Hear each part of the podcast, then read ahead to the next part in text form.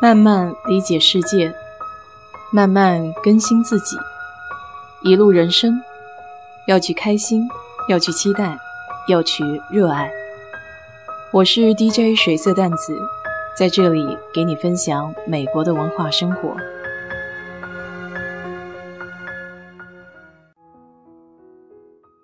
今天的主题跟昨天晚上看的一部电影有关系。这部电影的名字叫《American Trader: The Trial of Access Sally》，美国叛徒轴心沙利的审判。电影是根据历史的真实事件改编的。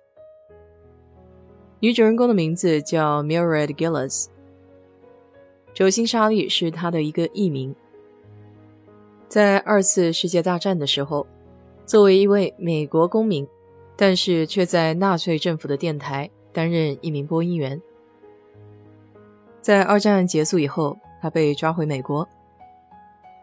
这也是美国历史上第一位女性叛国的案例。这部电影就是把目光聚焦在审判的过程当中。Mildred 出生在缅因州，从小她就有一个演员梦，但是梦想和现实差距非常大。他不得不从事服务员、收银员，靠这些工资来支持他的梦想。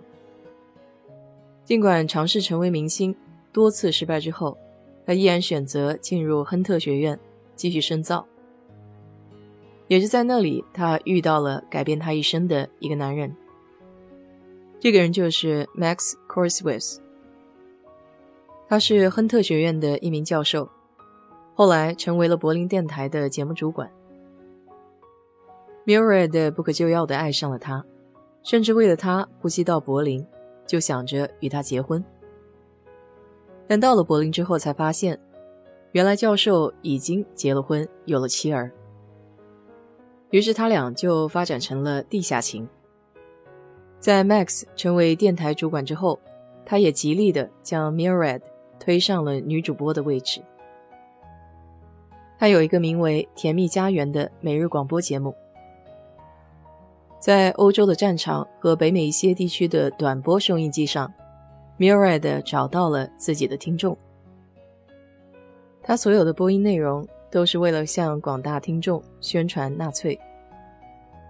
由于 m i r a d 的声音非常的舒缓，再加上节目中还经常会播放一些流行的美国音乐，所以他的节目十分的受欢迎。这档子电台节目偶尔也会播放广播剧。目的就是为了使德国的理想更加合法化。最著名的要数《Vision of Invasion》，侵略的愿景。m i r a d 在这部剧中扮演了一位来自俄亥俄州的母亲，叫 Ephraim。故事讲述了已故的儿子在梦中来到了 Ephraim 的身边，解释他是如何在入侵法国的过程中死去的。这也是变相在暗示德国人即将取得胜利。其实，关于 Mirad 的个人故事倒是一小部分。我真正觉得这个电影比较有意思的，而在于 Mirad 这个叛国罪到底成不成立。当时看到第一眼这个案例，我的下意识是认为这还用说吗？肯定是叛国罪，拉出去枪毙都不为过。因为他作为一个美国人，每天在纳粹的电台里颠倒黑白，鼓吹粉饰纳粹的强大和光荣，而且用性感的声音来腐化战场上的美国士兵。这种宣传机器就好似我们古代说的“四面楚歌，祸乱军心”。但随着影片剧情的展开，你会发现在德国的那段时间 m i r a d 有很多事情也是力不从心。无法决定自己的来去。当然，站在一个道德的制高点，你绝对可以说，宁死不屈，也要捍卫祖国的尊严。但我觉得非黑即白，它不能遵从人性的规则。我觉得有一句话说的很好，不在于你做了什么，而在于人们认定了你做了什么。在 Mira 的这个案件上，尤其如此。纳粹犯下的罪行是人神共愤的。所以，当你看到 m i r a d 作为纳粹的喉舌，那种愤怒是没有办法抑制的。这种情绪大到盖过了理智的思考。仔细的想一想，你就会觉得有很多的不合理性。如果单靠广播里面绵软的声音，几首美国家乡的音乐，就可以让整个军心涣散的话，那是不是说明？这个部队本身也就是有问题的。当然了 m i r a d 也不是无辜的，他自己也是有可选择的时候。之所以没有做出一个政治正确的选择，还是因为他自己小时候的经历，被名和利这种强烈的诱惑吸引着，所以他也舍不得放弃这份自己干的热火朝天的工作。在经过了忙碌的六个星期。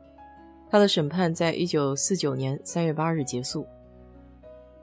在最初的起诉中，有七项都是无罪释放，只有最后一项认定了他有罪，就是前面提到的那部广播剧，他有参演，罚款了一万美元，坐了十二年的牢。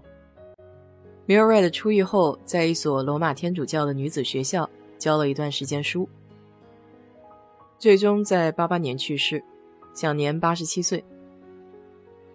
这部电影的节奏比较慢，没有什么轰轰烈烈的场面，但是我喜欢它给我带来的一些思考。很多事情可能并不是你表面上想象的那样。一件事情多种角度，可以帮助自己更加深刻的去认知。好了，今天就给你说到这里吧。如果你对这期节目感兴趣的话，欢迎在我的评论区留言，谢谢。